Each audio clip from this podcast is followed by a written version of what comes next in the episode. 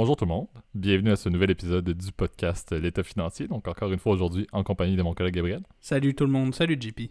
Et pour ce nouvel épisode du podcast de la saison 3, euh, on vous fait un, épisode combiné avec, comme toujours, je le dis à chaque fois, on dirait depuis les derniers épisodes, mais un haut son de la cloche. Et notre deuxième segment, je pense que c'est la deuxième fois seulement qu'on le fait, notre nouveau euh, place au débat. Donc, on va faire en deuxième partie sur un sujet assez intéressant. Euh, pour nos auditeurs français, vous allez voir, c'est euh, étant très politisé, on le dit souvent, vous avez quand même un fort intérêt politique. On va essayer de vous ouvrir un peu les, horizons sur quelque chose qui se passe présentement au Canada, qui était soudain, même nous, on en était surpris, mais vous allez voir, si vous avez un intérêt politique et pour comprendre un peu ce qui se passe au Canada, restez à l'écoute pour la deuxième partie du podcast. mais avant d'entamer tout ça, comme toujours, je vais te laisser Gab faire le petit disclaimer de début d'épisode. Vous êtes habitués, chers auditeurs, évidemment, tout ce qu'on parle dans le podcast L'état financier, c'est notre opinion personnelle, il ne s'agit pas évidemment d'une recommandation euh, de placement ou de quoi que ce soit. On vous invite toujours à prendre contact avec un expert si vous avez des questions, en particulier sur votre situation euh, financière personnelle, hein, évidemment. Euh, j'en profite pour m'excuser aussi, vous avez peut-être entendu dans le dernier épisode, j'étais hyper enrhumé, donc on m'entend ma voix un peu bizarre.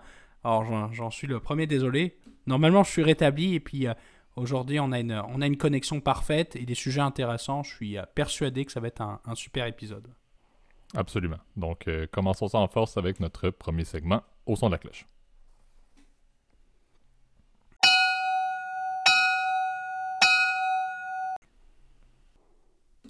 Parfait. Donc, euh, le sujet euh, qu'on vous fait aujourd'hui pour ce Au son de la cloche, vous allez le voir, c'est un peu selon les commentaires que vous nous avez donnés. on retourne un peu dans le monde de l'aérospatial. Vous avez fait un épisode sur SpaceX, sur l'économie de l'espace, il y a quelques semaines, quelques mois déjà. Euh, aujourd'hui, on veut profiter d'un événement qui est arrivé la semaine passée, donc le 16 août. Il y a eu une déposition d'une plainte officielle face à la justice américaine de la part de Jeff Bezos et de Blue Origin vers la NASA. Et tout ça à cause d'une histoire de contrat. En fait, la, trame qu'on veut prendre, c'est vraiment décortiquer un peu l'espèce de compétition qu'il y a présentement au niveau de l'aérospatiale entre SpaceX de Elon Musk et Blue Origin de euh, Bezos et plus généralement aussi ce clash-là qu'il y a entre ces deux multimillionnaires-là, multimilliardaires-là, euh, qui, euh, qui d'une certaine manière sont les, le numéro un et le numéro deux personnes les plus... la, personne et la seconde personne plus riche au monde. Donc, c'est de soulever un peu qu'est-ce qui se passe en arrière de ça et surtout, euh, encore une fois, sous la trame de, ben, on parle en grande partie du projet Artemis. La NASA, en fait, pour faire la petite trame, je te passerai la parole par la suite. La NASA a accordé un contrat à SpaceX, euh, encore une fois, selon les critères, tout était adéquat, mais le contrat hyper lucratif. Plusieurs, je crois que c'est 2,9 milliards de dollars US qui ont été accordés pour que euh, SpaceX mette en place le projet Artemis, qui est le retour d'astronautes sur la Lune en 2024. Bien évidemment, dans cette industrie-là, il n'y a pas beaucoup de gros joueurs, mais Blue Origin de Bezos voulait avoir ce contrat-là. Encore une fois, on s'en doute pourquoi. Il y a beaucoup d'argent et, les fonds publics sont toujours bien reçus euh, dans l'industrie de l'aérospatiale. Mais par contre, SpaceX a reçu le contrat et depuis avril à peu près, Blue Origin et Bezos, depuis que la décision a été prise, continue, continue, continue à mentionner publiquement que c'était pas quelque chose qui était selon le fair play compétitif. La, compétition n'était pas respectée dans l'industrie avec euh, cette, attribution de contrat-là par la NASA vers SpaceX. Il y a eu différentes tentatives au niveau de la justice, mais c'est la tentative la plus importante qu'on voit à ce jour qui a été annoncée le 16 août. Donc c'est un peu devoir parfait. On est dans un contexte où il y a vraiment un clash important. Mais d'où vient ce clash-là? Pourquoi est-ce qu'on se retrouve présentement avec le fait que c'est peut-être le premier domino qu'on va entendre Blue Origin versus SpaceX, mais selon moi, et ça c'est mon avis encore une fois, pour toute notre existence du moins, on va entendre parler de Elon Musk contre Jeff Bezos par l'entremise, un peu comme, c'est encore une fois une comparaison un peu curieuse, mais un peu comme la guerre froide. C'est un peu par l'entremise de leur compagnie que Elon Musk et euh, Jeff Bezos vont encore une fois essayer de devenir les hommes d'affaires ou d'avoir le titre de l'homme d'affaires le plus important de l'histoire de l'humanité d'une certaine manière, un peu comme les Américains et les Russes tentaient de, encore une fois, euh, définir leur légitimité à l'époque. Donc c'est un peu la trame que je voulais avoir avec vous. Je vais peut-être te laisser, Gab, introduire un peu peut-être les deux compagnies qui, sont, présentes. On connaît bien SpaceX, mais Blue Origin, peut-être qu'il y a quelques mots que tu pourrais rajouter euh, là-dessus. Oui, puis surtout qu'on n'en avait pas déjà parlé. C'était d'ailleurs, et je vous remercie, chers auditeurs, hein, des, épisodes qui avaient plu beaucoup. Hein. J'avais eu euh, même des retours de bah, de personnes que je connais qui m'avaient dit qu'ils avaient beaucoup appris euh, et qui avaient été très intéressés en tout cas par la vidéo de, SpaceX. Alors euh, j'en suis le, encore une fois très reconnaissant et j'espère que cet épisode-là il va vous intéresser. Alors c'est vrai que on n'avait pas trop parlé effectivement de, SpaceX, que, de, pardon, de, Blue Origin, tu vois, justement, j'en perds mes mots. Euh, bah, à contrario, c'est sûr de SpaceX, qui est une entreprise qui aujourd'hui, aujourd'hui qui, est, qui fait des revenus, effectivement, et qui est quand même relativement stable par le contrat dont tu as parlé avec le projet Artemis, qui, rappelons-le, a été lancé en fait par l'administration évidemment de, Donald Trump, évidemment, pour préparer, et ça c'est ce qui avait été euh, initialement prévu, et je pense que évidemment le, il y aura des retards assez évidents, parce que bon, dans ce genre de programme, ça, ça, représente tellement d'argent, si tu veux, tellement de, évidemment de, contraintes techniques et technologiques que je pense pas que ça se fera euh, tout de suite. Hein. Quand on voit que le programme Apollo euh, a mis des dizaines, dizaines d'années, qu'il y a eu quand même des, énormes échecs, par exemple euh, je me souviens par exemple de, des premiers, en tout cas des premiers lancements Apollo, il y en avait un qui avait été, euh, qui avait été craché, enfin ça a été un drame. Je crois que c'était Apollo 1 ou 2 euh, qui avait été vraiment, enfin bref, une catastrophe. Et bon, l'objectif de ce programme-là, donc du coup, ce serait non seulement d'aller sur la Lune, mais ensuite de préparer évidemment la conquête de Mars, qui semble être évidemment le, le nouvel objectif peut-être pour, pour l'agence spatiale américaine, donc la NASA. Alors Blue Origin, c'est sûr que c'est une plus petite compagnie, hein, tu vois. SpaceX fait à peu près, comment dire, en termes de revenus, ça a déjà été publié, c'est à peu près 2 milliards de dollars. Blue Origin, c'est pas public. Hein. Pour le moment, il n'y a pas eu d'information qui a été divulguée. Étant donné que c'est une compagnie privée, aux États-Unis, vous n'êtes pas obligé, en fait, on n'était pas obligé de divulguer ton chiffre d'affaires ou ton profit, hein, évidemment. Euh, mais il est très probable que l'entreprise n'est pas encore rentable, si tu veux. Euh, l'écart est la plupart des analystes se confèrent qu'effectivement Blue Origin a quand même un certain retard par rapport à, SpaceX qui, aux dernières nouvelles, puis selon les chiffres qui avaient été donnés en tout cas par, par Elon Musk et les informations qui avaient été trouvées par les analystes, avait plus de 9500 employés alors que Blue Origin en aurait aux alentours des 3500 si tu veux.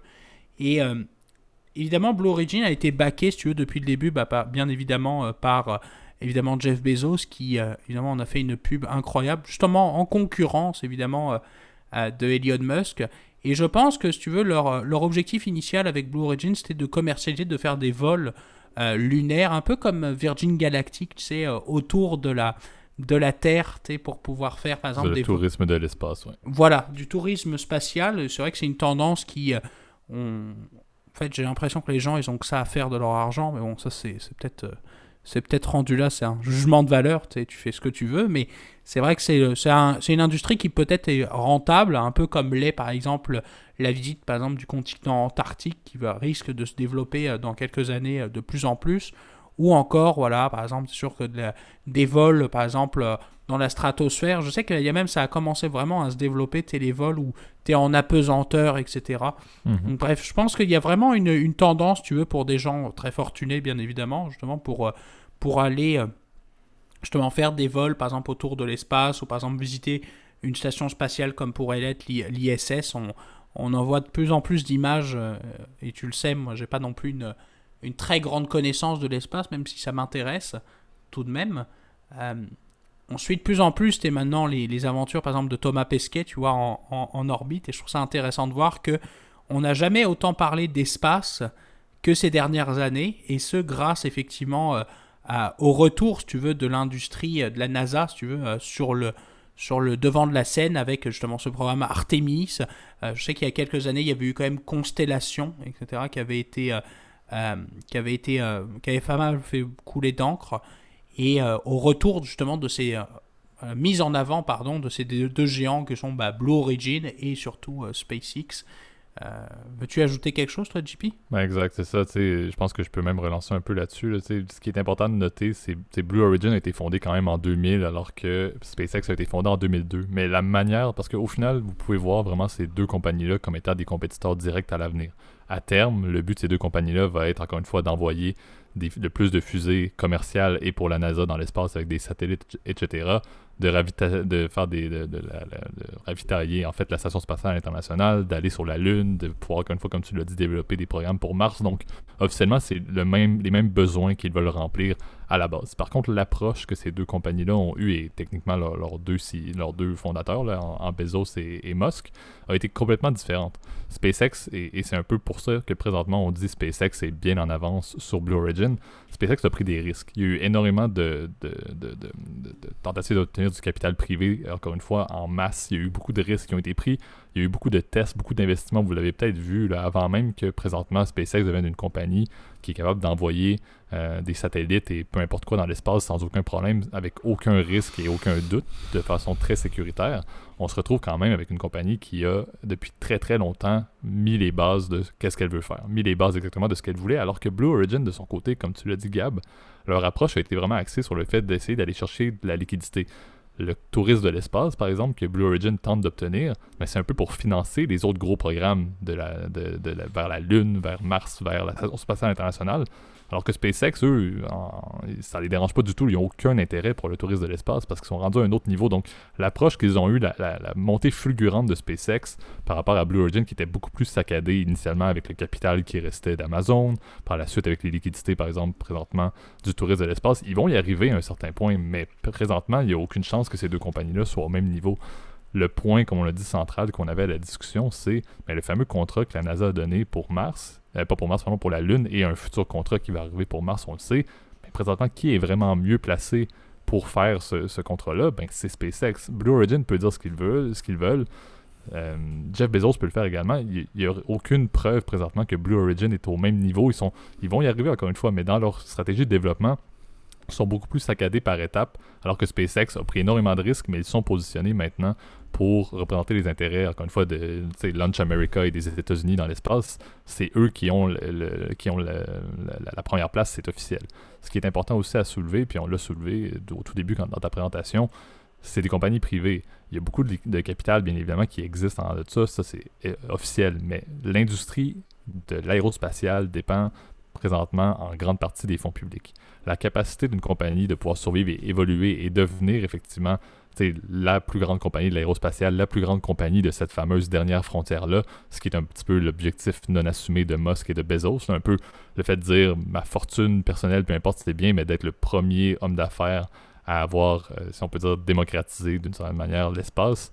C'est un peu ça leur mission, mais ça prend des fonds publics. Donc, ce que Elon Musk a fait, l'investissement, le risque, la progression fulgurante de SpaceX, ben, ça vient de. Et, même, on peut dire, toute la publicité. On s'entend chaque lancement. Vous pouvez les suivre sur YouTube si vous voulez. Donc, Elon Musk a fait une campagne incroyable de développement, d'aller chercher des cerveaux, d'avoir une capacité technologique qui est, hors pair, très fiable, mais également de la publicité, parce que tu nommerais à n'importe quel Américain, c'est quoi, quelle compagnie présentement privée représente les intérêts des États-Unis dans l'espace? C'est SpaceX. La NASA étant, on ne considère pas, c'est encore une fois une entité euh, du gouvernement, mais c'est SpaceX. Personne ne va nommer Blue Origin, c'est pas du tout. Donc Blue Origin est un peu dans son petit monde présentement avec Virgin Galactic, qui ont des intérêts à un certain point pour aller rejoindre SpaceX dans, SpaceX dans les parts de marché des grands programmes gouvernementaux américains. Mais présentement, c'est du tourisme de l'espace de leur côté. Ils ont, selon moi, aucune justification et c'est probablement ce qui va arriver, mais la poursuite va probablement tomber parce que Blue Origin ne sont pas aptes à le mettre en place. SpaceX sont bien en avant. Oui, c'est triste parce que c'est un autre gros contrat. C'est encore une fois beaucoup d'argent pour que SpaceX continue à accroître sa main mise sur cette industrie-là. Mais malheureusement, Jeff Bezos ne peut pas rien dire. À l'époque, et on le sait encore maintenant, puis c'est prouvé, Jeff Bezos mettait son attention sur quoi jusqu'à tout récemment? Sur Amazon. Pendant ce temps-là, Elon Musk mettait son attention sur quoi? Sur SpaceX. Tesla est devenu public, Tesla s'autogère, mais Elon Musk est directement impliqué dans la majorité, sinon toutes les décisions qui sont prises à l'interne au sein de SpaceX. Blue Origin, c'était pas la priorité à la base de, Jeff Bezos, ce l'est maintenant qu'il a quitté le, poste de CEO de, Amazon, mm. mais ce l'était pas. Donc, est-ce qu'on peut juger la, différence? Ben non, il y a eu un homme d'affaires qui a mis toute son attention là-dessus, alors que Bezos, de son côté, est un petit peu second violon sur cette industrie-là et maintenant veut arriver au même niveau qu'un homme comme Musk, ça fait 10 ans qu'il est là-dessus, c'est insensé. Ouais, puis c'est vrai que la technologie, euh, tu vois, d'un œil extérieur, semble être un peu en retard. Hein. Euh, on a vu que maintenant, la, la, la fusée SpaceX est capable effectivement de, de s'en aller effectivement euh, bah, vers l'ISS. Hein. Le but, ce serait de remplacer un lanceur Soyuz comme on sait que la compétition est rude hein, dans le milieu de l'espace. Et c'est plus vraiment. Alors, les soviétiques ont pris, euh, donc, devenus les Russes, euh, ont pris énormément de, retard et je pense n'ont plus l'argent ni la volonté, si tu veux, d'aller euh, effectivement de relancer la, conquête de l'espace. Maintenant, je dirais, l'objectif, c'est de battre la Chine, hein, qui, a, clairement des ambitions très, très, très marqué et puis très, très public, hein. honnêtement.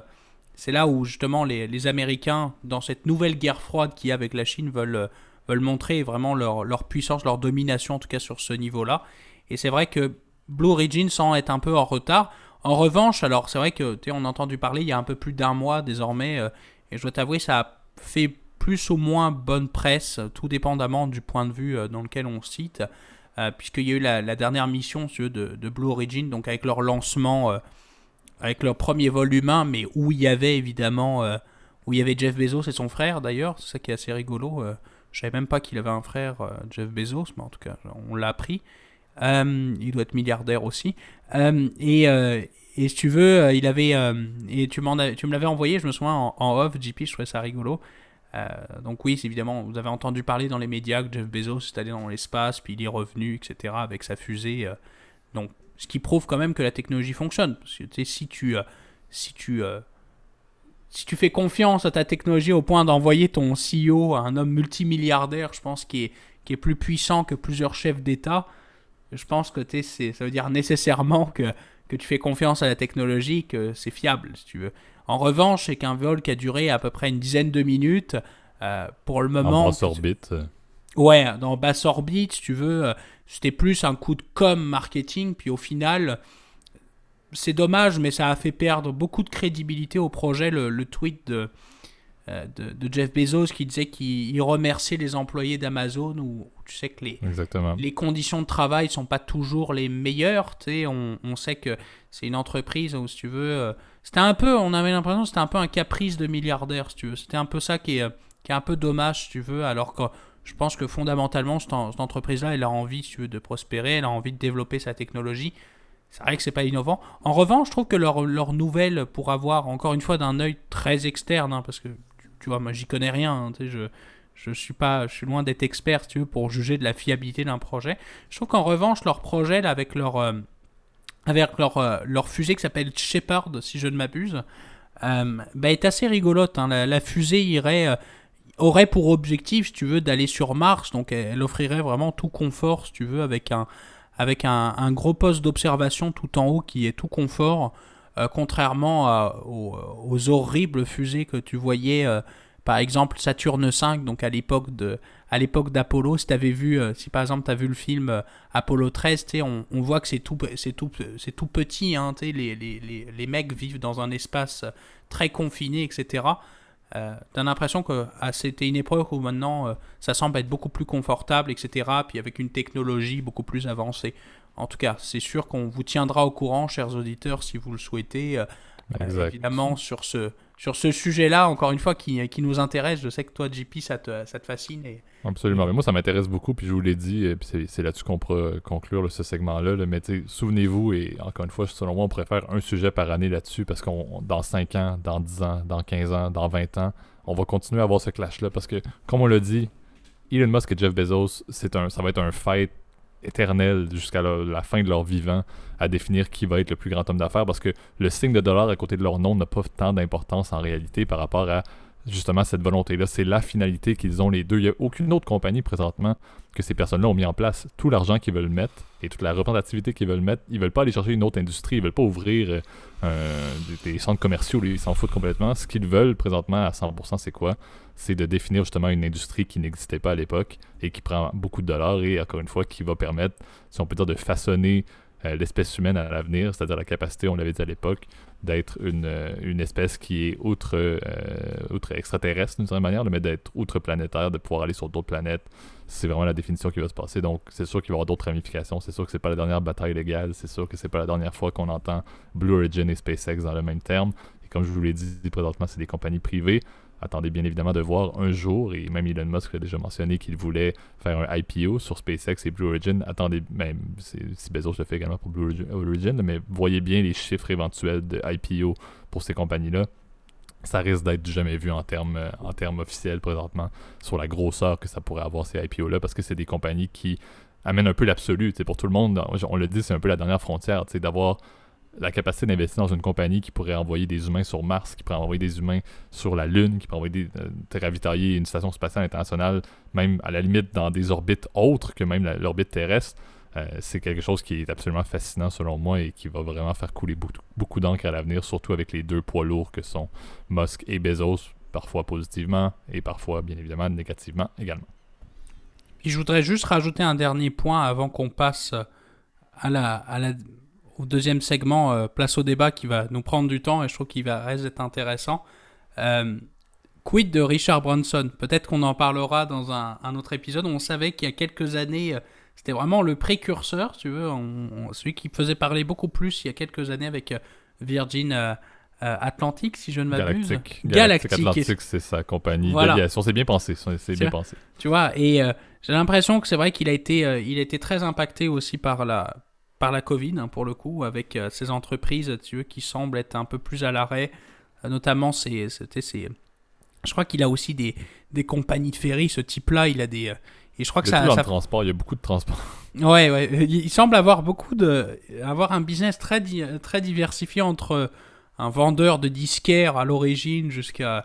Au télécom, puis au transport, ouais. Enfin bref, j'ai l'impression que c'est un, un, ça s'est vraiment mis en pause. Peut-être qu'on pourra en parler aussi dans un autre épisode quand on fera notre suivi euh, là-dessus. Mais en tout cas, euh, je pense que JP, on peut passer donc du coup au place au débat. Hein. Absolument. C'est parti.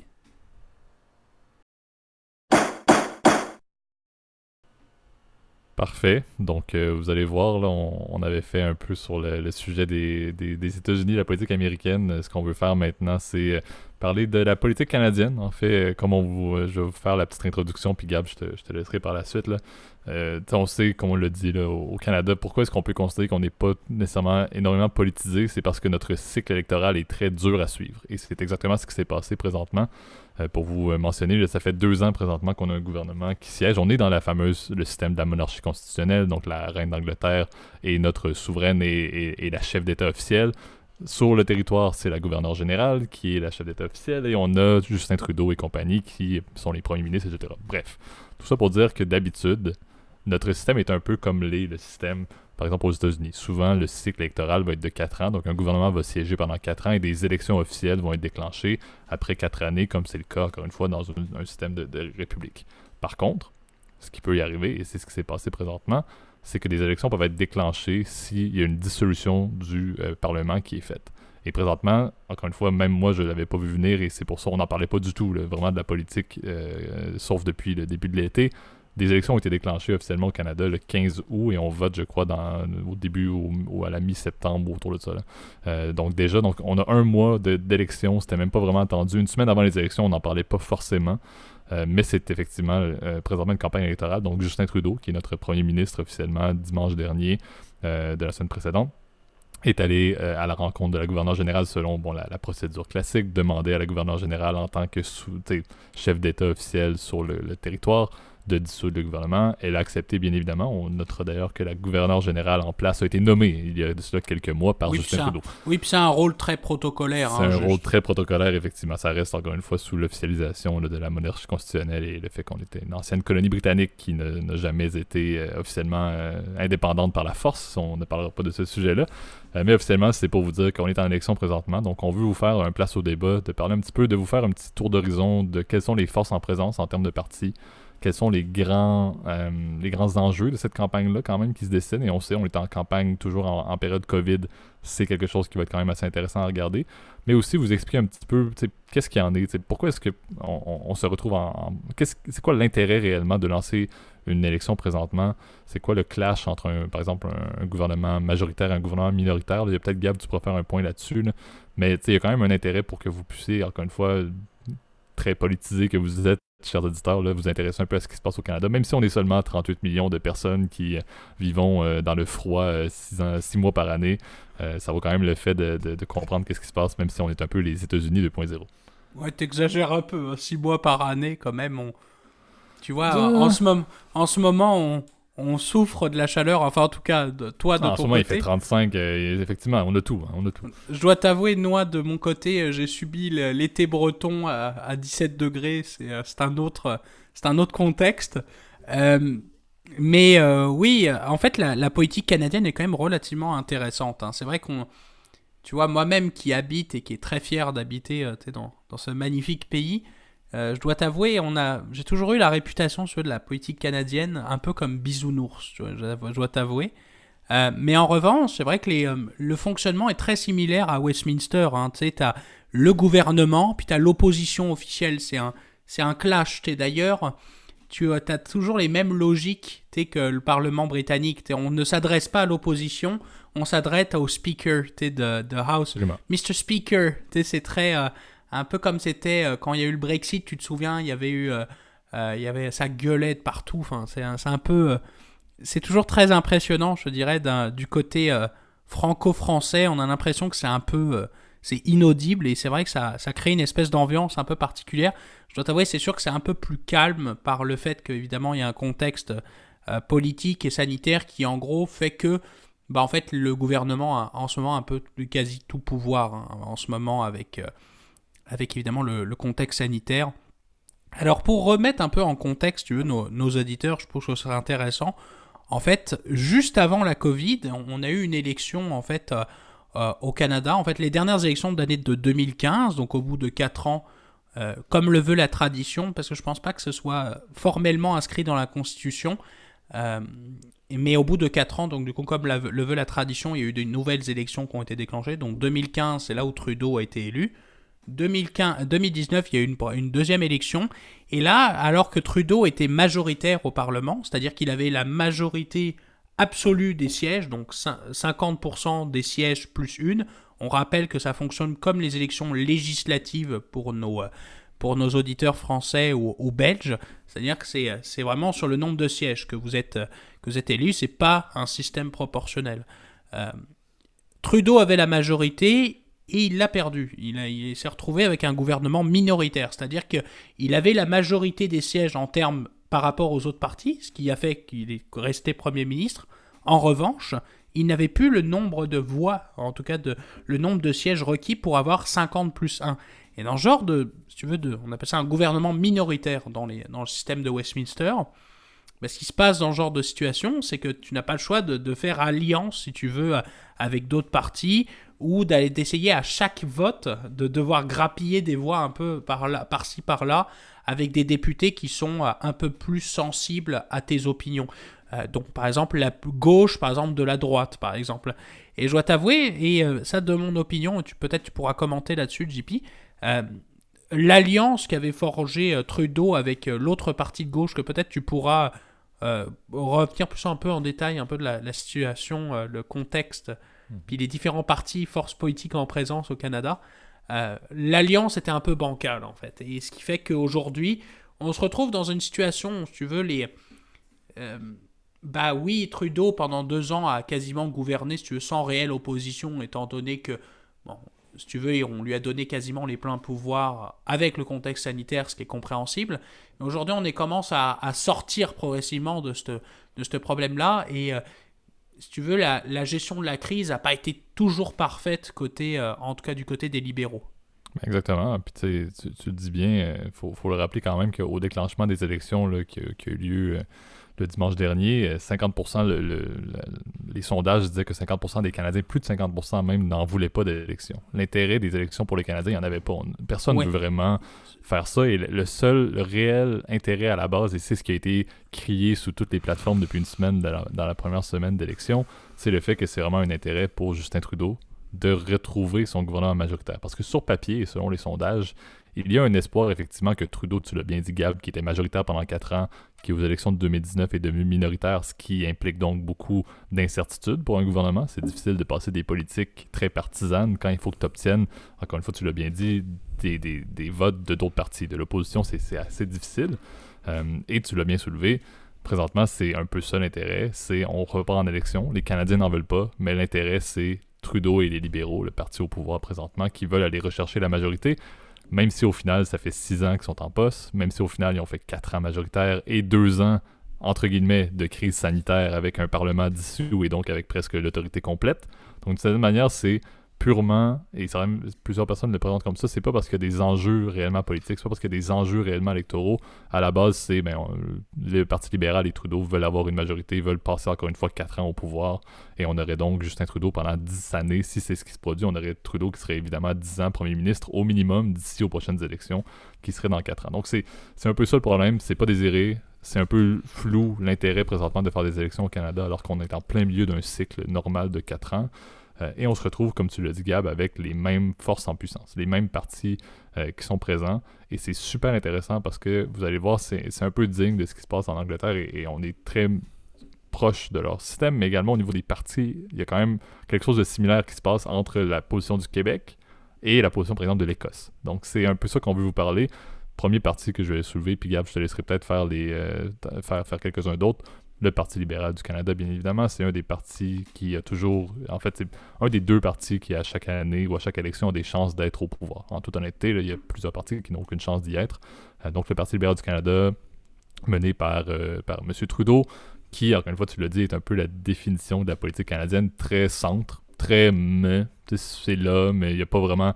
Il n'y a, pas, pas beaucoup de. Encore une fois, on ne désire pas toujours des extrêmes, mais c'est très central. C'est très progressiste, centre. Centre, on pourrait dire, euh, dans comparaison euh, avec le système français, ben, ça représente quand même un peu le Parti socialiste, quand même. C'est plutôt de c'est quand même plus, il est quand même plus de gauche que de droite, Trudeau, on, on, se le cachera pas. Effectivement, mais le parti le plus au centre quand même sur l'échiquier des, des, grands partis euh, au Canada, donc le premier qui est à soulever, encore une fois, qui est toujours présent et qui est présentement le parti qui a le plus de chances d'être euh, euh, réélu, bien évidemment, au pouvoir. Par la suite, et je vais te laisser peut-être le numéro 2 des partis, je vais peut-être parler un peu plus du Bloc québécois. Donc le Bloc québécois, c'est ce que je voulais vous parler c'est un parti qui est présent uniquement au Québec, qui est là pour représenter uniquement les intérêts du Québec à Ottawa en tant que nation indépendante. C'est en fait c'est le seul parti qui représente une province unique dans l'échiquier euh, de la politique canadienne. Il n'y a aucun autre parti présent. Il y en a quelques-uns qui, ont commencé à se lancer, entre autres en Alberta et tout, mais ça, on n'en parlera pas. Mais ils n'ont pas la même prestance. Donc, au Québec, le Bloc québécois est présent, ont toujours le fait de dire représenter les intérêts du Québec dans les décisions qui sont prises à Ottawa. Euh, et comme j'ai dit, c'est un petit peu digne du parti, euh, j'oublie le nom, mais le parti écossais qui également représente. Le SNP. Voilà. Donc c'est un peu la même logique. Donc c'est un parti qui est là pour les intérêts de la, de la nation québécoise euh, à Ottawa, étant donné que le Québec est encore une fois majoritairement francophone, avec une histoire qui est un peu différente, bien évidemment, du restant des provinces du Canada anglais. Donc c'est deux, deux, deux, partis forts. En fait, on peut voir le Parti libéral comme étant dans les partis de tête et le Bloc québécois fait partie des partis qui n'ont aucune chance d'être élus euh, comme parti, euh, encore une fois, au pouvoir. On, l'a dit, c'est juste, des, juste des, des, candidats au Québec. Donc, il n'y a aucune chance de faire une majorité ou de faire quoi que ce soit avec, avec juste des, une présidentielle au Québec, mais ça a sa pertinence. Je vais peut-être te laisser Gab parler du, peut-être du Parti conservateur du Canada et également du Nouveau Parti démocratique, qui sont peut-être les, encore une fois, un qui est très parmi le, Parti libéral au, sommet et le NPD qui est un petit peu plus comme le bloc en, position présentielle, mais encore une fois sans être vraiment en position de gagner. Ouais, et puis c'est vrai que juste pour rajouter un petit mot sur le bloc, le bloc euh, a des chances d'être élu de proche de zéro en fait, hein, étant donné qu'ils ne sont représentés que dans les circonscriptions au Québec. Euh, leur but est un peu d'un. Ils ont un rôle essentiellement de barrage, de représentation, etc. Et je dois t'avouer, c'est un parti qui renaît un peu de ses cendres, hein, parce que dans la décennie 2010, euh, si tu veux, c'était un parti qui était très mourant. Hein. Euh, le On a juste les élections de 2015, hein. t'en parlais. 2015 était une débandade absolue du Bloc québécois. On avait, je pense, quatre, députés à Ottawa pour la première fois de l'histoire après la, dans l'avant-dernière élection où la majorité de Trudeau était obtenue. Ouais, exact. Et c'est un parti qui a été, euh, qui a, a, commencé à remonter de ses cendres ces derniers, ces derniers mois et plutôt années. Euh, sous l'impulsion de leur, euh, leur nouveau chef, je crois c'est Monsieur Blanchet, si je ne m'abuse. et François Blanchet, oui. Ouais, c'est ça. Et qui fait affaire, je dois t'avouer, d'un, d'un leadership que je trouve assez admirable, tu vois, pour... Euh, moi, tu le sais, on en avait déjà parlé, que bon, j'étais pas non plus hyper favorable aux, aux, souverainistes, donc les indépendantistes québécois. Blanchet, je pense, est plus dans une logique plus autonomiste. Hein. Il est un peu euh, il a une logique, si tu veux, de défendre l'intérêt de, de cette nation, société distincte qu'est le, le Québec, euh, société franco-canadienne en fait, qui, euh, qui, qui parfois est un peu sous-représentée hein, par le système électoral. Donc En tout cas, ça c'est plus une anecdote et c'est vrai que le fait qu'il remonte, effectivement, change pas mal le jeu politique. Il change pas mal le jeu politique aussi, donc tu l'as bien nommé pour les autres partis, les autres partis majeures qui ont été plus en difficulté là pour le coup ces dernières années versus Trudeau. Euh, tu sais, il y a eu évidemment, alors on, va le nommer rapidement, il y a eu le Parti vert, il y a, un Parti vert au Canada mais qui ne représente quasiment rien. Euh, exact, et dont euh, important, l'enjeu principal présentement est à l'interne sous euh, la, décision entre la Palestine et l'Israël. Alors qu'on le rappelle, c'est un parti vert et présentement leurs chances sont complètement détruites parce qu'ils sont en train de s'auto-détruire sur un sujet qui n'a même pas rapport avec les intérêts de la de la de l'environnement quoi. De, l'environnement au final. Donc c'est ça vous montre à quel point le parti vert présentement est en problème et n'est pas vraiment considéré dans ces élections-ci. Oui, et puis je pense que pour, pour ils seront même pas considérés, je pense, par les sondages, étant donné que ils sont en espèce de lutte fratricide depuis, euh, pardon, fratricide depuis euh, quelques mois là, donc c'est un peu, euh, un peu compliqué. on va revenir évidemment sur le, deuxième parti canadien le plus important, qui est le parti conservateur ou Tories, donc l'équivalent des Tories en fait au Canada. donc le parti conservateur canadien qui est, qui est essentiellement qui est très, présent, si tu veux, surtout dans les provinces de l'Ouest canadienne, ainsi que dans d'autres provinces, comme par exemple comme l'Ontario. Euh, ils, ont des, ils ont une présence forte, surtout dans l'Ouest, étant donné que c'est, euh, un parti, euh, comme son nom indique, traditionnellement de droite, assez conservateur. à l'opposé, je pense, de Trudeau, qui est plus progressiste, pro, je dirais, par exemple, très pro-immigration, par exemple. Tu vois, c'est un, des thèmes souvent qui définit souvent les libéraux par rapport aux conservateurs. Euh, le Parti conservateur est beaucoup plus frileux là-dessus et il a plus une, vision, je dirais, plus euh, du laisser-faire économique, euh, de, surtout au niveau de la fiscalité. Ils sont, ils sont très, très attachés, un peu comme les républicains, à un État peu, peu interventionniste, tu veux, dans, dans l'économie, donc qui se traduit évidemment par des impôts plus faibles souvent. Euh, et surtout de laisser faire les provinces, hein, de, beaucoup de, de dévolution, donc euh, en anglais devolution ou de, je sais pas comment on pourrait appeler ça. Décentralisation. excuse-moi, j'avais pas le terme, merci JP. Euh, et ils sont très, c'est un peu la logique des, des, conservateurs. Ils ont été en déroute électorale depuis la, la, la sortie de l'ancien Premier ministre canadien, qui était M. Stephen Harper, qui, est, qui représentait la province de l'Alberta, et qui si tu veux, après son mandat a été un peu piètrement représenté, je pense, par, euh, par ses successeurs. Euh, faut avouer que, si tu veux, le parti avait toujours une ligne, si tu veux, qui est un peu similaire aux républicains aux États-Unis, donc parfois un, côté un peu... Euh, ben, un peu droitard, là on va pas se, on va, y aller directement là, donc avec avec parfois des, des, positions par exemple sur l'avortement qui ont été assez critiquées même euh, même à l'interne du parti, qui était, euh, je pense, d'un autre âge, en fait, hein, tout simplement. Je pense Effectivement, on dans a l'État laïque qu'on connaît de nos jours en Occident, le, Parti conservateur, comme tu dis, est digne des républicains avec quand même des fondements religieux qui restent quand même quand même assez imbriqués dans les décisions courantes qui sont prises dans un État qui est, oui, ouvertement laïque, mais tu l'as bien dit, euh, Harper était quelqu'un qui a été longuement au pouvoir avant les libéraux, et puis c'était vraiment le, cas typique des leaders depuis euh, du Parti conservateur, qui ont toujours eu un axe, même c'était pire avec l'ancien leader, M. Scheer, qui était encore plus, selon moi, euh, à, l'extrême d'une certaine manière au niveau de ses positions. mais c'est ça, c'est un parti qui, qui garde son importance, mais est en déroute, ce qui amène toujours un certain risque dans des élections, un parti qui est en déroute de soudainement reprendre un peu soudainement l'intérêt du public. Ouais, puis euh, ils ont élu leur nouveau chef là depuis quelques mois, que c'est M. O'Toole, qui, je dois t'avouer, n'est pas encore très connu, hein, si tu veux, étant donné que c'est un... Il n'a pas eu le temps vraiment de siéger, si tu veux, au, Parlement de manière, je dirais, euh, très vocale, comme a été le cas avec euh, alors que je me souviens que c'était un peu la, la guéguerre quand même quand il était quand il y avait des débats, et euh, en tout cas en, séance parlementaire.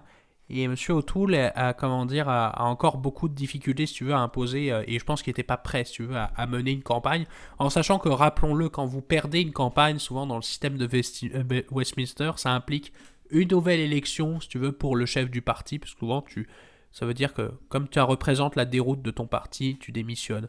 C'est pas toujours le cas, mais c'est souvent le cas.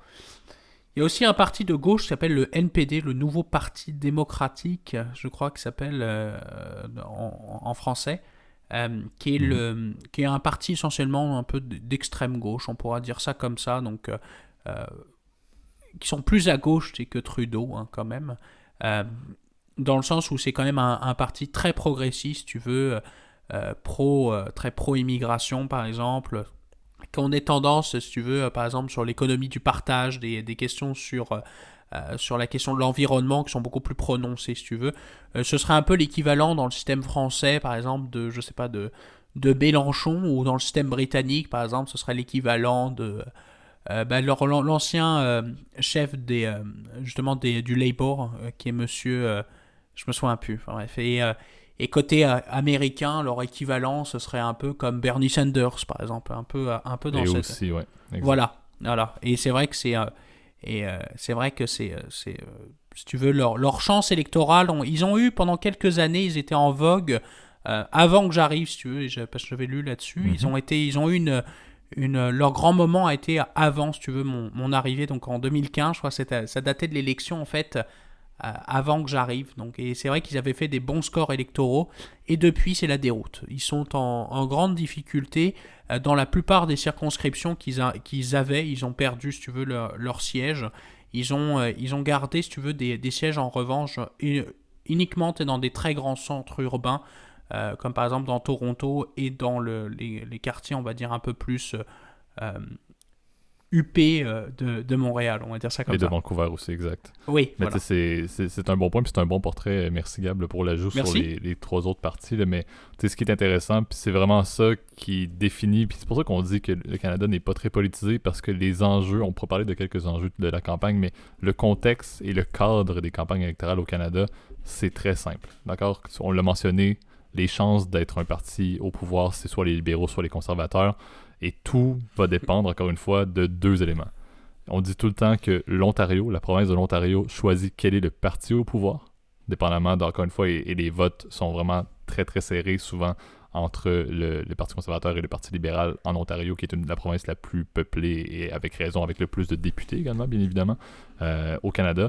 Et la décision, si c'est un gouvernement, majoritaire ou minoritaire, c'est le Québec qui l'a Donc l'intérêt, et, et, vous savez, le Canada est un pays qui est très vaste. On n'est pas beaucoup euh, d'habitants, bien évidemment, mais c'est très large. Il y a beaucoup de provinces, il y a beaucoup d'intérêt, encore une fois, sur un, territoire qui passe du Pacifique à l'Atlantique. On s'entend que l'intérêt d'une côte à l'autre, c'est pas les mêmes choses. C'est pas les mêmes enjeux.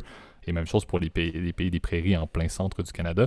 Mais on se retrouve avec le fait que dans les campagnes, tout, le seul intérêt qu'il va y avoir littéralement et, les principales promesses électorales ne vont pas être pour le pays en entier, mais vont être souvent pour l'Ontario et pour le Québec malheureusement. Et c'est ce qui est déploré en grande partie par les provinces de, de, par exemple l'Alberta, la Saskatchewan, le Manitoba, les provinces du centre qui, encore une fois, sont moins d'une certaine manière, vont être moins pertinentes. Pour vous donner une idée, l'Alberta présentement n'a pas un seul député libéral. Le Parti libéral est au pouvoir, mais l'Alberta est 100% conservateur. Donc ça vous donne une idée, il n'y a aucun député dans cette province-là, mais ils ne sont même pas au pouvoir malgré tout. Donc ça vous montre le fait que même si cette province-là s'unit pour un seul et même parti, mais c'est même pas le parti qui est au pouvoir en réalité. Donc plusieurs personnes déplacent ça dans, l'opinion du Canada en général de dire l'Ontario, c'est normal, c'est un centre urbain, mais que le Québec, qui est encore une fois vu à un certain niveau comme étant une nation indépendante, prenne la décision au niveau du gouvernement, c'est majoritaire ou minoritaire, plusieurs personnes le déplorent, plusieurs personnes n'aiment pas ça, parce que comme on l'a dit, le choix au Québec va toujours jouer en général, et c'est ce qui est absolument magnifique d'une certaine manière, c'est que le portrait électoral au Québec, les quatre principaux partis à l'exclusion du Parti vert, sont représentés. Il va y avoir des, sièges libéraux, il va y avoir des sièges conservateurs, il va y avoir des sièges du NPD, il va y avoir des sièges du Bloc également. Le Québec est un, terrain de jeu, si on peut dire, pour la politique et les, chefs de ces partis-là qui est énorme parce que tout se joue. Euh, il y a certains secteurs, certaines, circonscriptions, que depuis trois élections, ça a été trois partis différents. Donc, il y a vraiment un attachement qui est à gagner avec les promesses électorales et ça fait en sorte qu'il y a beaucoup de capitaux, beaucoup de garanties qui sont mises sur le Québec. Et présentement, c'est ce qu'on voit, et, tu l'as bien noté avec la, renaissance du Bloc québécois. C'est un peu mon avis, si on, passe un peu sur, euh, pour, terminer le segment, un peu sur l'opinion qu'on a. Mais je pense pas que la volonté de Trudeau de partir des élections pour obtenir son gouvernement majoritaire d'avoir 50% plus 1, je ne pense pas que ça va fonctionner. Et la simple et bonne raison, c'est exactement ce que tu as dit, Gab. C'est le fait que, oui, il va peut-être gagner parce qu'en Ontario, il va être représenté. On l'a dit, c'est l'Ontario qui définit en général le parti au pouvoir.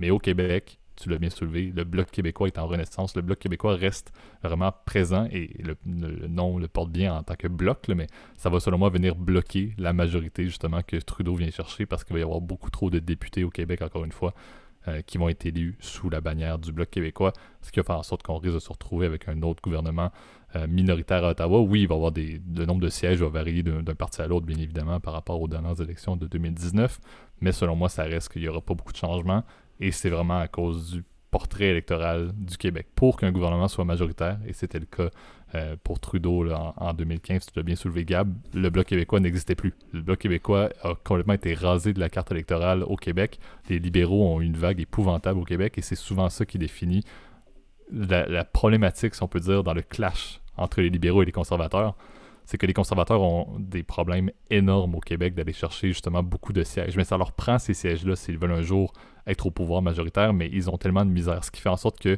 il y a beaucoup d'emphases qui sont mises sur le Québec. Il beaucoup de. On, tire un peu à, boulet rouge sur, le, sur le Québec, surtout pour les provinces de l'Ouest, en disant ben c'est triste pour, par exemple, les Albertains, qui sont très conservateurs, mais qui savent qu'il n'y a pas beaucoup de chances qu'un gouvernement majoritaire euh, des conservateurs soit élu, pour la simple et bonne raison que le Québec n'est pas très, très conservateur de nature, sauf quelques, quelques secteurs. C'est très libéral, c'est très NPD parfois, c'est très bloc québécois. Les conservateurs viennent parfois troisième ou quatrième dans les intentions de vote au Québec. Donc, comment avoir un parti en puissance qui peut être élu majoritaire c'est très difficile. Et c'est là qu'on voit vraiment un clash énorme. Et, il y a eu beaucoup de discussions présentement dans ces élections-là sur le fait que l'Alberta voudrait commencer à développer une mentalité indépendantiste, un peu comme le Québec a. Aller chercher un parti qui serait un parti indépendantiste de l'Alberta pour aller à Ottawa et représenter uniquement les intérêts de l'Alberta qui ont des problèmes avec le pétrole, qui ont des problèmes qui sont très pro-pétrole, très un peu anti-environnement, etc. Donc, il y a vraiment un clash qui se passe malgré tout dans ce système politique très neutre, très me, comme on a dit, là, où il n'y a pas beaucoup de monde politisé et où l'intérêt pour la politique est peut-être plus faible. Mais il y a quand même beaucoup de clash en arrière de ça à la base entre le Québec et les autres provinces, mais maintenant aussi entre d'autres provinces qui se disent ben, mes intérêts ne sont pas représentés. Et l'Alberta, c'est le meilleur exemple. 100% par exemple de députés conservateurs, mais depuis deux ans, leur parti n'était pas au pouvoir et n'était pas majoritaire. Même s'ils ont voté, ils ont tout fait pour que les conservateurs passent. Mais c'était même pas suffisant pour eux. Donc il y a beaucoup de frustration qui se développe euh, dans le système politique canadien. Mais tu l'as bien dit, Gab, puis je vais te passer la parole pour peut-être faire quelques mots sur les enjeux ou ton opinion. Mais un gouvernement minoritaire d'une certaine manière, l'intérêt de tous les Canadiens est représenté parce que le vote, comme tu l'as dit, n'est pas contrôlé par personne.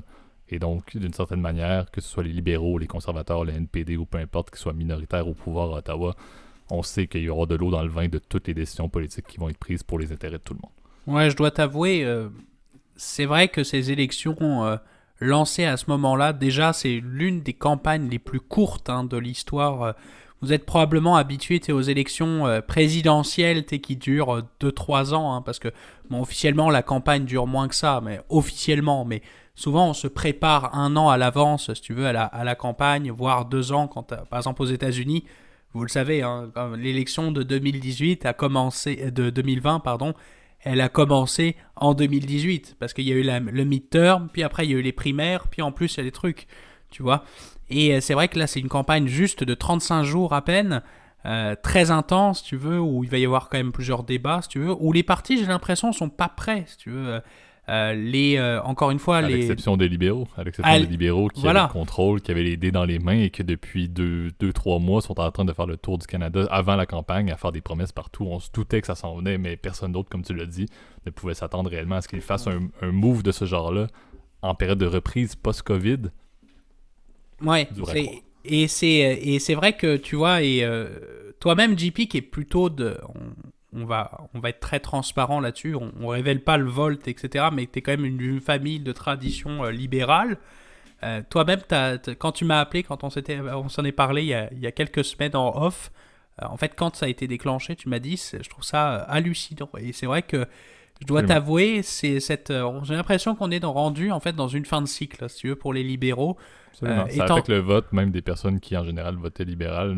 personnellement, c'est comme tu l'as dit, ça, le doute est semé. Et en tant que bon Québécois, comme on l'a dit, on est à peu près dans tous les partis possibles. On peut tous virer d'un parti comme de l'autre au Québec. C'est ce qui est absolument euh, passionnant avec le Québec. Et, c'est ça que je trouve assez passionnant, si tu veux, avec la politique fédérale, je dirais bien canadienne. C'est que c'est vrai que le, ce système de commonauté euh, à, à, la Westminster, déjà, va créer une espèce de, de guéguerre, si tu veux. C'est quand même intense. Les débats sont très, certes très cordiaux, hein, d'ailleurs, euh, quand on les débats télévisés. C'est pour ça que j'invite quand même nos auditeurs, si, même s'ils nous écoutent outre, outre-Atlantique ou même en tout cas au Québec, aux États-Unis, bah, ça, je vous invite à vous intéresser parce que c'est vrai que c'est quand, même, c'est quand même intéressant. tu c'est des enjeux qui ont lieu, par exemple, particulièrement sur l'environnement. C'est un des gros, évidemment, des gros sujets. La fiscalité, on en a parlé. Euh, des sujets qui sont liés par rapport, euh, par exemple, un peu à, cette ligne qu'a Trudeau qui, moi, personnellement, m'énerve un peu. Ça, c'est. Là, tu vois, je donne mon opinion place au départ un peu. Euh, qui est, qui est de, de, prendre parti beaucoup pour les familles. Mais on a l'impression que c'est vraiment son socle électoral, c'est les jeunes familles, etc. Et je dois t'avouer, alors c'est une très bonne chose, c'est d'avoir une politique nataliste et dans un pays d'encourager, si tu veux, les enfants euh, euh, et les parents à avoir des enfants et qu'ils soient élevés dans, dans de bonnes conditions. En revanche, tout ça vient évidemment avec un prix, si tu veux, qui est euh, exorbitant parce que c'est sûr que tout ça, ça veut dire que c'est les gens célibataires en fait qui payent pour les gens, tu veux, qui ont des enfants et qui bah, ont souvent, malheureusement, je le vois de plus en plus, c'est des gens qui ont, des enfants et puis ils n'ont pas les moyens, si tu veux, de d'assumer, si tu veux, euh, cette charge-là qui est magnifique. Hein. c'est sûr que je souhaite à tout le monde ça, mais, euh, mais qui est aussi qui est très onéreuse, si tu veux. C'est un, un, engagement en tant que parent, c'est sûr, de, de, de, de, évidemment d'avoir les ressources, tu veux, d'élever ton enfant. Alors c'est, c'est un des sujets, moi, je te dis, où j'ai, où j'ai plus mes, mon, mes points de vue, si tu veux, euh, côté, côté de la droite, je te dirais. Côté de la gauche, je te dirais, c'est vrai que côté la politique, tu vois, côté libéral, là où je me retrouverai plus, c'est tout ce qui est euh, au niveau de l'immigration. J'ai l'impression aussi que tout ce qui est la question, si tu veux, de, de l'islam a beaucoup dérangé côté conservateur. On a l'impression qu'il y a une espèce de...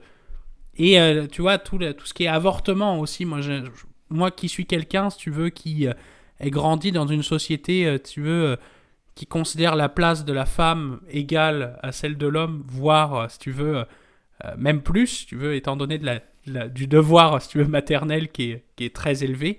Euh, je dois t'avouer que cette espèce de position que je trouve un, peu euh, est un peu dépassée de date, hein, si tu veux. Donc c'est vraiment c'est ça que je trouve intéressant, c'est que souvent moi je me reconnais pas en fait dans la plupart des partis, étant donné que j'aurais une position qui est un peu entre les deux, tu vois. Exact. Puis tu sais, je pense que c'est une bonne manière de conclure aussi avec le fait que n'oubliez pas si vous vous intéressez à la campagne électorale canadienne c'est souvent, et ça c'est mon avis, c'est probablement le seul moment où on va parler réellement du Canada sur la, scène internationale. Très peu, encore une fois, mais c'est le seul moment où des partis et des personnes comme Justin Trudeau qui ont beaucoup de, de paraître, encore une fois, qui ont beaucoup, encore une fois, de, de présentiel, parfois même plus que du contenu, c'est un peu là qu'il y a beaucoup de paroles qui vont être définies parce que c'est là qu'on va s'intéresser. Par la suite, ils vont être au pouvoir pendant 2, 4, peu importe 3 ans, 1 an, ça n'a aucune importance, mais en réalité, le, reste du monde ne va pas avoir aucun intérêt pour ce qui se passe par la suite au Canada. Donc il y a beaucoup de promesses, il y a beaucoup de, entre guillemets, de belles paroles qui se font dans les campagnes électorales canadiennes parce que c'est ce qui définit l'opinion internationale sur le Canada. Mais une fois que les élections sont terminées, une fois que le gouvernement rentre au niveau du Parlement, c'est là où les promesses, c'est là où la, la parure disparaît un peu. Le meilleur exemple, tu l'as soulevé très brièvement, l'environnement l'environnement, on voit un, Trudeau qui est souvent un, défenseur de la position pro et protection de l'environnement du Canada. Quand il s'assoit sur son siège, par exemple, à Ottawa, ben, on continue à être un des pays les plus imposants en termes d'exportation de, pétrole. C'est vrai. Et non pas par des. Encore une fois, il n'y a rien qui, qui est non polluant en termes d'exploitation pétrolière, mais on a probablement l'industrie la plus polluante de l'histoire avec les sables bitumineux. On a du pétrole qui, en bon, en, bon français, est sale d'une manière, et pire que d'autres pétroles. Puis on il n'y a, pas un pétrole qui est propre. Oui, c'est vrai. On reste quand même qu'on mentionne des politiques hyper. Il y avait Greta Thunberg qui était venue marcher à Montréal, Trudeau était là, tout le monde était là. C'est beau à voir, parfait. Le Canada est pro-environnement, mais on est un des pays qui a les plus hautes émissions de GS au monde, malgré tout. Et sur la scène internationale, on a l'air d'être des personnes qui protègent tout ça, alors qu'en réalité, on exploite du pétrole et on essaie de s'assurer que la calotte glaciaire fonde le plus vite possible pour pouvoir monétiser le passage du nord-ouest. C'est vrai. C'est le fondement. Donc, n'oubliez pas quand vous allez voir ça et peut-être même à vous intéresser post-campagne sur ce qui est parlé, encore une fois, c'est très axé sur, enfin, on parle du Canada sur l'échiquier mondial, on n'en parlera plus jamais pendant quatre ans. Euh, pour quelqu'un qui reste ici, c'est mon avis, mais ça reste que c'est le seul moment où il va y avoir un intérêt. Voyez bien la différence entre ce qui va être appliqué en réalité au niveau des politiques par la suite du gouvernement en place par rapport à ce qui a été abordé, ce qui a été parlé par CNN aux États-Unis ou dans les différents euh, journaux politiques en France, par exemple, sur la campagne électorale, ça, risque souvent d'être diamétralement opposé. Puis on le dit, c'est souvent très terne un cycle électoral. Les décisions qui sont prises sont rarement significative parce qu'un gouvernement, comme on l'a dit souvent, un gouvernement minoritaire, il n'y a pas grand-chose qui va se passer quand même. C'est très dur pour les partis que tu nommais Gab de trouver des terrains d'entente et les jeux de coulisses ne mènent rarement à grand-chose à part des projets de loi qui sont très dilués pour les intérêts de tous et qui en réalité ne font pas un impact majeur sur la société. C'est mon avis et c'est pour ça que la dépolitisation, si on peut utiliser ce terme-là, des Canadiens, c'est un peu à cause de ça. L'impact réel sur nos vies, une fois que les élections sont finies, l'impact réel sur nos vies n'est même pas aussi majeur, et je disais, que les élections américaines, par exemple. J'ai plus d'impact à qui est-ce qui siège à Washington que qui est-ce qui siège à Ottawa sur ma vie de tous les jours. C'est malheureux, mais c'est un peu la vérité. Après, c'est sûr que c'est difficile de comparer tes deux puissances qui sont du, les États-Unis, c'est non seulement c'est du soft power hein, aussi. Hein. Il y a du hard et du soft power. On est quand même une, une nation au, Canada qui est moyenne. On n'est pas non plus une. On fait partie, si tu veux, du G7 parce qu'on est, on est quand même une, nation importante, mais on n'est pas non plus une puissance militaire, économique, etc. indépendante, si tu veux. On n'a on pas, on pas de rayonnement culturel, le même rayonnement culturel qu'à les États-Unis. Donc c'est pour ça que c'est. Et euh, ce que je trouve un peu triste, c'est que du coup, tu vois, j'avais un peu lu et, je me renseigne et je trouve ça assez drôle quand, tu vois, quand, même quand je parle par exemple avec ma famille, tu vois, en, France, euh, souvent ils savent juste que Trudeau a été réélu, tu vois. Ils s'intéressent pas à savoir qui s'occupe de, de leur connaissance, tu veux, de la, la, politique canadienne ou même des enjeux, si tu veux, au Canada est assez faible. Ça, c'est un, je trouve que ce qui est un peu dommage, malheureusement. Euh, tu vois, à part quelques articles dans le monde, tu, vois, il y, a, il y a quelques jours, je lisais un article du monde, justement, euh, euh, qui avait été renvoyé par l'agence France Presse, on dit bon bah ça y est, euh, Trudeau convoque des élections, mais pas plus que ça. quelles sont les forces en puissance, etc.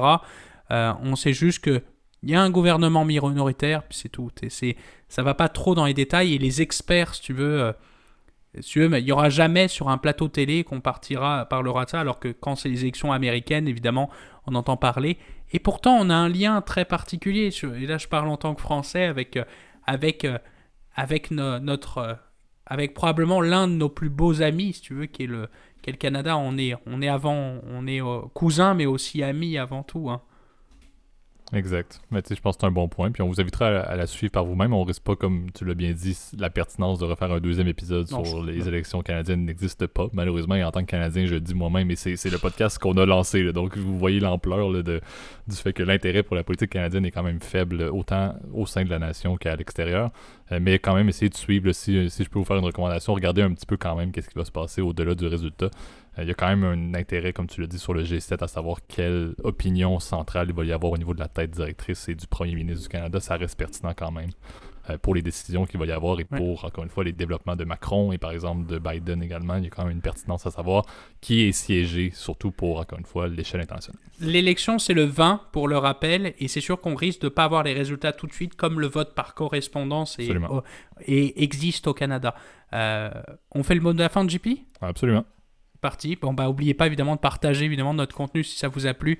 Toutes les plateformes de podcast, commencez par Spotify, Apple Podcast, Google Podcast. Appelez et aimez la vidéo sur YouTube et si vous pouviez vous abonner, ce serait super. En tout cas, moi, pour moi, je vous remercie encore euh, de votre écoute et je vous souhaite à tous une très belle semaine. Bonne semaine, Ron. Salut.